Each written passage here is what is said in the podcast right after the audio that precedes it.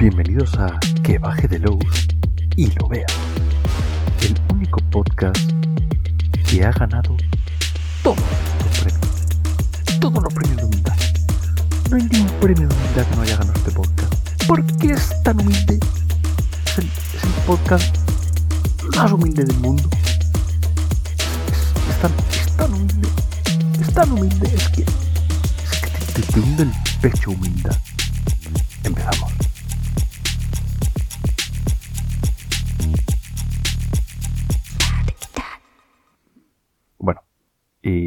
Siendo hora, era momento de hablar de magia. Álvaro, pero que ya llevas, que en el programa anterior ya hablaste de magia. Sí, sí, sí, pero de magia que no se podía pronunciar, la idiosincrásica y la megapolisomancia. Ahora vamos a hablar de magia en bruto. Vamos a hablar de la magia, de, de, de, un, de un, suplemento que se llama magia en bruto. Oh, pues que, que, bien hilado, ¿eh? Hablo de magia en bruto, de un suplemento llamado magia en bruto. Buah, brutal. De un suplemento que eh, explora la magia desde tu punto de vista, porque hasta ahora la magia era esas cosas que hacen los penejotas y me cago en su alma. Y la magia idiosincrásica o la megapolisomancia lo que hacía era dar una sensación en los cuales si te lo currabas mucho, tú generabas magia.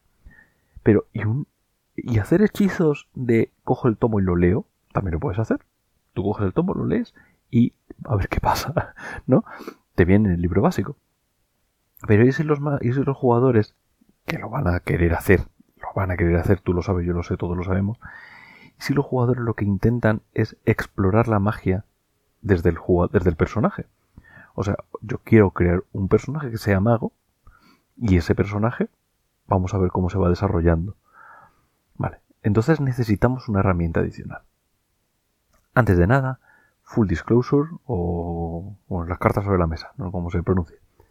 No me gustan los libros que tienen listas de hechizos me parecen un peñazo. O sea, yo veo un libro que tú me dices, hechizos con a, anfibios, eh, a antorchas, a, a aniquilar. Me parece aburridísimo de desarrollar eso. Eh, son como los bestiarios, ¿no? O sea, si tú no me aportas nada, si simplemente me dices que ahora el tigre tiene más dos agarras y me den más un... ¿A mí de qué me sirve eso? A mí dame un libro que me vaya a resolver algo. Entonces, Magia en Bruto es ese libro. Magia en Bruto es un libro que, aunque tenga un listado de hechizos, no se basa simplemente en vomitarte un listado de hechizos, sino que te los pone en un contexto. Es, por ejemplo, eh, a mí, yo os digo que, pasa, por ejemplo, yo lo he dicho en muchos momentos, mi juego favorito es No Armies, y en No Armies tiene un listado de hechizos. Eh, por cada uno de los... De, tiene suplementos basados en listados de hechizos de, escuelas de magia concretas que a lo mejor yo no voy a usar en la vida. Pero es fascinante porque todos los, hechizos tienen tanta personalidad que te, te llevan a ese punto. Entonces, es un listado de hechizos, pero realmente es como un baremo para que yo pueda hacer mis propios hechizos. Un poco como lo que pasa a, a, menor, a menor nivel, porque en Mundo de Tinieblas se les va la goya pero en Mago, en Mago la Ascensión, en, en Mundo de Tinieblas en general, los listadores de hechizos, bueno, en Mundo de Tinieblas en general no, en, en, Mago, ¿vale? Porque los otros realmente son una manera diferente de generar magia de una manera estática, por lo tanto sí que son listados de hechizos cerrados, etcétera, etcétera, etcétera. Pero en Mago la Ascensión, en Mago de Oscura, tienes eh, las esferas explicadas para ver cómo puedes interaccionar con la realidad y cómo puedes generar tus propios hechizos. No vamos a llegar hasta ese punto aquí, porque no tiene sentido. No tiene sentido que alguien se ponga a explorar los mitos hasta ver qué puedes hacer. Sobre todo porque aquí dependes de los mitos para ello. Pero sí es muy interesante que exploremos la magia con un listado de hechizos muy somero que me diga qué puedo hacer y qué no puedo hacer y me dé la personalidad que decía yo antes. Es importante saber la personalidad de los hechizos, porque si no, yo puedo meter un hechizo que me haga yo qué sé, bolas de fuego. Pues venga, pues de fuego. Pues, ¿qué más? Vale, pues cojo el listado de dungeons. Digo, oye, Nacho, Nacho, venga, tú que, tú que te sabes explicar bien, hazme un listado de hechizos. ¿Y de qué me resuelve eso? Porque los hechizos tienen que caer en, en, en la cosmología de, de, de, de, la llamada de Chulo. del rastro de Chulu, de, los mitos de Lovecraft. Si yo cojo hechizos al azar y los meto aquí, mm, me pierdo. ¿Vale? Es importante que los hechizos estén integrados dentro de esto y que tú sepas que si tú puedes convocar a este, pues puedes convocar a este otro. Y tú sabes que si tú puedes controlar eh, tal cosa, pues puedes controlar tal otra. Y tú sabes que si tú puedes hacerte un, escudo contra esto, pues, pues contra otro, otro también. Pero volar. ¿Vas a poder volar? ¿En qué puntos vas a poder volar? ¿Cómo lo vas a poder hacer? Eh, caída de plumas, por ejemplo. Eso va a existir va, a existir un hechizo que lo que sea es, oye, vamos a dar una opción a los humanos de salvarse. Mm, ¿Entiendes que no, que no cuadra? Hay ciertos hechizos que no van a cuadrar con, con la con el con el ambiente, con la ambientación, con el lore. Y magia en bruto te va a generar ese lore. Lo que más me flipa a mí es que empieza, y no me acuerdo, creo que son como 10, 15 páginas, en el que solamente te va a decir, vale, hay muchos tipos de magia. Lovecraft se calla la, boquita y no te dice qué tipo de magia es la real, porque siempre te de la percepción del, narrador. Entonces el narrador percibe la magia como esa cosa oscura y terrible, no sé qué, pero luego hay otro narrador que lo ve de otra manera y luego hay, eh, hay en algunos momentos en los que los protagonistas hablan con estudiosos de la magia y los estudiosos de la magia te hablan de que no, realmente la magia es un tipo de ciencia. Hay un montón de percepciones, pero son percepciones cuál es la real. Porque cuando tú estás escribiendo un libro, pues te la suda tres cojones, tú dices es una percepción y ya está. Pero cuando tú estás diseñando un sistema para que otros generen sobre él algo, tienes que generar una base. Y esa nunca nos la dio Lovecraft. Eh, es muy interesante porque te habla de, eh, dice, pues en tal libro, en, libro no, en tal relato, eh, tal personaje hizo no sé qué, que, se puede explorar de tal manera, no sé cuántos, tal, y que encajaría con esta percepción de la magia, que encajaría con esta otra. De hecho, hay percepciones de la magia que, que son como un efecto dominó, ¿no? Por ejemplo, te dice, ¿vale? Una percepción de la magia es, eh, realmente no existe la magia, simplemente existen unos fantasmas, unos espectros, unos, eh, unos espíritus de alguna manera, y tú haces pactos con ellos. Entonces no es que se caliente el aire, no, es que tú generes una bola de fuego, sino que de repente ellos que, manejan unas leyes físicas diferentes porque son espíritus, calientan los, eh, los átomos del aire y explota, yo qué sé, cualquier cosa. Y te dice, no, no, no, espérate, que no es que tú puedas pactar con los espíritus, es que hay algunos espíritus que son em, avatares de Nyarlathotep. Y esos espíritus sí que puedes contactar con ellos, porque los otros no tienen eh, no son no, no, tienen eh, sapiencia, ¿no? o sea, no, no son sapientes, se dice, sí, vamos que, que no que, que, son como animalicos y no puedes hablar con ellos, no puedes pactar con ellos. No, no, no, no, no. Está muy bien eso, pero es que realmente todos tú puedes hablar con todos porque todos son facetas de Yogg-Sothoth. Por lo tanto, realmente no estás pactando con los espíritus, estás pactando con yog Entiendes que, que, estas percepciones, realmente a la hora de definir eh, la magia, pues ya ves tú, te pone unos cuantos ejemplos de, vale, pues si tú consideras que la magia es eh, superciencia, entonces tienes estas limitaciones, eh, vas a tener estas otras, solo vas a poder, poder conseguir magia gracias a los tomos, solo vas a... Eh, hay, como ciertas limitaciones a la manera en la que tú vas a conseguir magia, pero, pero son muy básicas. Realmente es el sabor que yo le quiero dar. Yo quiero en mi, campaña eh, vamos contra Subnigurat, entonces quiero que mis jugadores tengan mucha magia, pero quiero que esa magia dependa de Noob Sigurat. Eh, entonces, si yo voy contra él, con una magia que me da él, uy, se va a liar entiendes que esto es una herramienta para el máster súper poderosa y es una, eh, es una cosa súper interesante de jugar. Entonces, lo divertido es, yo puedo hacer mi campaña en la cual pacto con mis jugadores que va a ser la magia. venga, hombre, eso no lo voy a querer hacer. Yo les voy a decir a los jugadores, ea, esta es la magia. Y eh, sabes hacer magia, pero no sabes muy bien cómo. Tú crees que es así pero tú sobre ellos creen que están pactando con espíritus, pero tú sabes que están pactando con Yoxogot. ¿Entiendes la, entendéis que que, eh, estas versiones realmente lo que te, lo que te escriben en el libro son como parrafitos, pero, pero tres, cuatro páginas de parrafitos con diferentes versiones. La magia funciona así, la magia funciona así, la magia funciona así, la magia funciona así. No, la magia es esto, la magia es esto otro, la magia es esto otro. Se contradicen entre ellas, etcétera, etcétera. Y luego te vienen como unas cuantas páginas más en las que te definen em, cómo cae en el sistema esto. Vale, pues si está así, entonces la, puedes tener un máximo de magia de no sé cuánto. Y luego, ¿cómo consigues esa magia? Porque tú puedes conseguir una magia porque alguien te enseña magia. La magia por maestros. La magia, o puedes tener eh, hacer magia porque de, en el momento que tú has visto, eh, has ido a Relie de vacaciones, has visto a Chulo, se te ha ido la pinza y de repente desde que se te ha ido la pinza tienes telequinesis. Yo qué sé. Y eh, es porque has conseguido, además de perder cordura, has conseguido magia. Y es como, ¿cómo? ¿Qué, ¿Qué, hago? ¿Qué? Pero, pero... Entonces se puede explorar eso como una simulación de, de qué pasaría si de verdad esto me ocurriera a mí. Súper interesante. Me parece muy, muy interesante todo esto, ¿vale? Em, luego está ya el tema de, de la magia, ¿no? ¿Cómo cae en esto? Porque la magia, si tú te lo lees, es como tiras. ¿Cuántos puntos son para hacer el hechizo? 7. Pues 7 de estabilidad que pierdes, hijo. Y luego además, pues tienes que hacer un chequeo de estabilidad para ver si te va si se te queda esta rumba.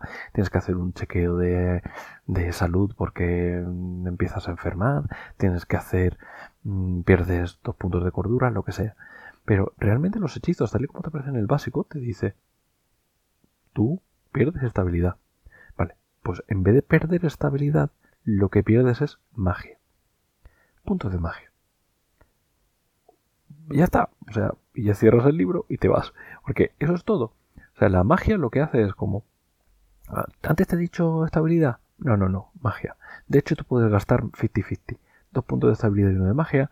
Tres de magia y uno de estabilidad, como tú quieras. Lo que necesites para que no se te vaya la, olla y que puedas seguir, seguir lanzando hechizos. Y ya está. Entonces, Kenneth Hyde se, me has puesto un huevo, ¿no, hijo? O sea, quiero decir, mm, no has hecho nada. El sistema de magia ya, lo desarrollaste y ahora ¿qué es esto? O sea, le has cambiado el nombre. Pues no, si fuera eso, no sería Kenneth Hyde, sería otro señor, ¿no? Pero Kenneth Hyde habrá escupido el café y ha dicho, espera, espera, espera, espera. Hay un problema con lanzar hechizos gastando estabilidad. No es perdiendo estabilidad, ¿eh? que te he dicho perder, gastar estabilidad. Aunque hay algunos que pierdes, pero bueno, eso son pocos puntuales. De hecho, en el libro de magia en bruto te dice, vale, ahora con la habilidad magia, aquí que perdías esta habilidad, ahora pierdes esto, ahora no sé qué, y te hace como, te lo, te lo recoloca un poco. Y de hecho te dice, eh, tales eh, criaturas que te aparecen en el básico, te los recoloca también, te las, ¿vale? Entonces, que sepas que, eh, que sepáis que estos hechizos te van a venir aquí y simplemente el cambio es ese. Pero ¿por qué? ¿Por qué es este cambio? ¿Por qué meter una habilidad nueva si ya había algo que lo desarrollaba? ¿Me cago en todo? ¿Te parto la cara o qué? No, el problema aquí es la disonancia ludonarrativa. ¿Vale? Sabes que yo si no meto palabras no me quedo tranquilo. La disonancia ludonarrativa está en las mecánicas me dicen que tengo que hacer una cosa, pero la historia me dice otra. La, la disonancia ludonarrativa es muy clara en los videojuegos, ¿no? tú eres el típico, y, eh, sí, en los videojuegos sobre todo, en el que en la historia tú eres el mal, el, bueno, que va matando a todos los malos, a todos los, los tíos que me, que me lanza, y cuando llego al malo final le perdono la vida. No estoy con la pistola en la, en la cabeza, no soy como tú, y me voy. Pero si te has cargado cientos tíos antes. Pero alma de cántaro, ¿qué me estás contando? Eso, por ejemplo, pasa con el Bioshock Infinite, fue uno de los ejemplos más claros, un, eh, un, juego AAA en el que la narrativa era muy potente y la narrativa era tenemos que salvar la realidad y de repente yo lo que estoy haciendo es matar a todo el mundo que sé que puedo salvarles. Sé que puedo hacerlo. Y así me los estoy pasando a cuchillo y de aquí no pasa nada. Y no tiene efecto sobre la trama el que yo me haya cargado a 7.242 personas. Eso es una disonancia ludonarrativa. La narrativa te dice una cosa, pero, la pero, las mecánicas te obligan a trabajar de otra manera diferente. ¿Vale? ¿Qué es lo que pasa aquí con la magia? Me estás diciendo que un hechizo, un hechicero superpoderoso ha perdido estabilidad por un tubo. O sea, solo puede ser un mago y estar majara. Pero no habíamos quedado que habíamos separado la estabilidad y la cordura por eso mismo. Para intentar evitar eso. Que alguien pueda ser muy estable pero no tener cordura y ser un mago. Porque... Te, hundo, el pecho que... ¿Entendéis que hay una disonancia aquí? O sea, yo puedo meter un PNJ que sea el máximo hechicero del universo, pero no puedo hacer un PNJ con mm, estabilidad menor 12. Porque el tío, si está más, más sonado que las maracas de Machín, no puede hacer magia. Porque tiene que gastar estabilidad para hacer magia. Por lo tanto, me rompe el sistema. El sistema me rompe todo lo que habíamos eh, percibido del, rastro de chulo hasta ahora. No se puede hacer eso. Y por eso aparece la habilidad de magia. Entonces, la habilidad de magia es, ok, tú vas consiguiendo magia. En vez de, en vez de eh, ganar eh, acceso al listado de hechizos, los tomos te dan potenciales de magia. El potencial de magia es una cosa para munchkinear como máster. Es decir, no, es que tú te lees este, este tomo y consigues 5 de magia. Tú tiene, el tomo tiene potencial de magia 5, pero tú eres un melón y te lo lees y solo entiendes uno de cada cuatro palabras, por lo tanto consigues uno de magia. Pero aquí dice que hay potencial, potencial 5. Yo decido hasta dónde eh, consigues tú explorar ese potencial. Podrías hacer una tirada, podrías... Ya lo desarrollas como tú quieras como máster. Podrías hacer una tirada de estabilidad, bueno, si se te va mucho la olla, pues genial. O lo que sea, tú como veas. O no, tienes que gastar mucho tiempo para conseguir todo ese potencial y entonces les vas dando puntos de magia poco a poco. Da igual, es una habilidad más en el que tú, que tú la tienes, que va en la M de magia y ya está. Entonces vas consiguiendo magia y esos puntos los vas a ir gastando. Claro, esto lo asociamos a los límites que teníamos con los. con los. Eh, los me sale funcos, no funcos. Los, eh, los, los. bueno, eso. la, la, magia de la megapolisomancia. Que tenía así como limitaciones.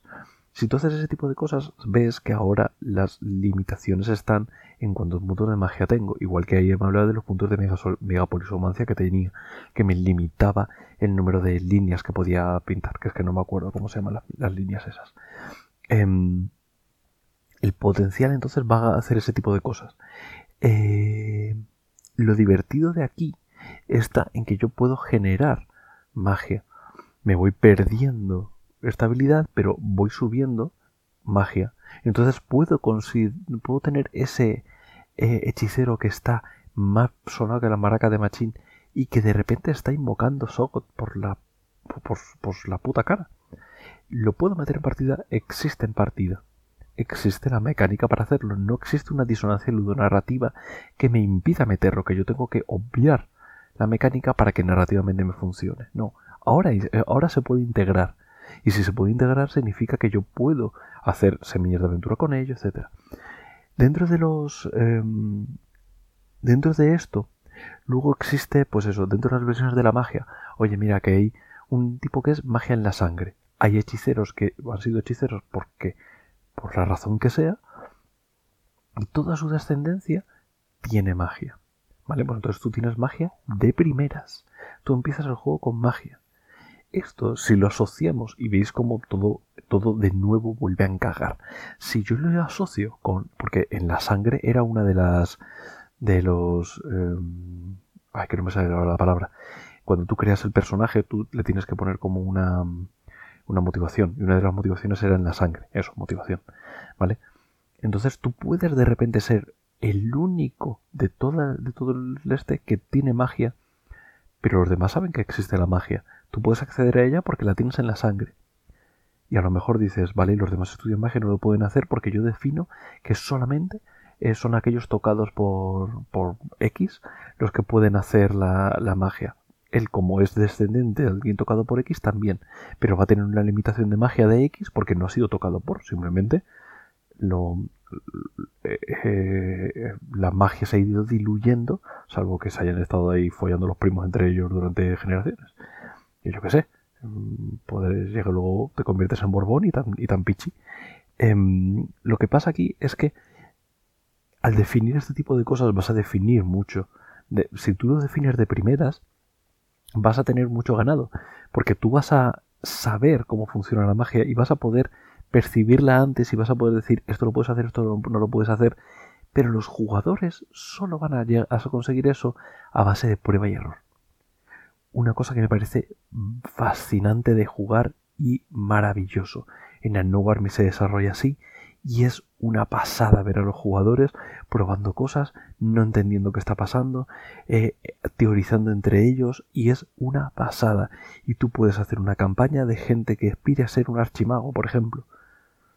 Y, son sectarios, son sectarios. Y luego de repente hay otro grupo de juego, que son otros colegas que viven en otra ciudad, que juegas con ellos online, que, que realmente están siguiendo las, eh, eh, todos los destrozos que están haciendo un grupo de magos y dice, pero madre mía, ¿qué, qué, están haciendo esta gente? No, no, no.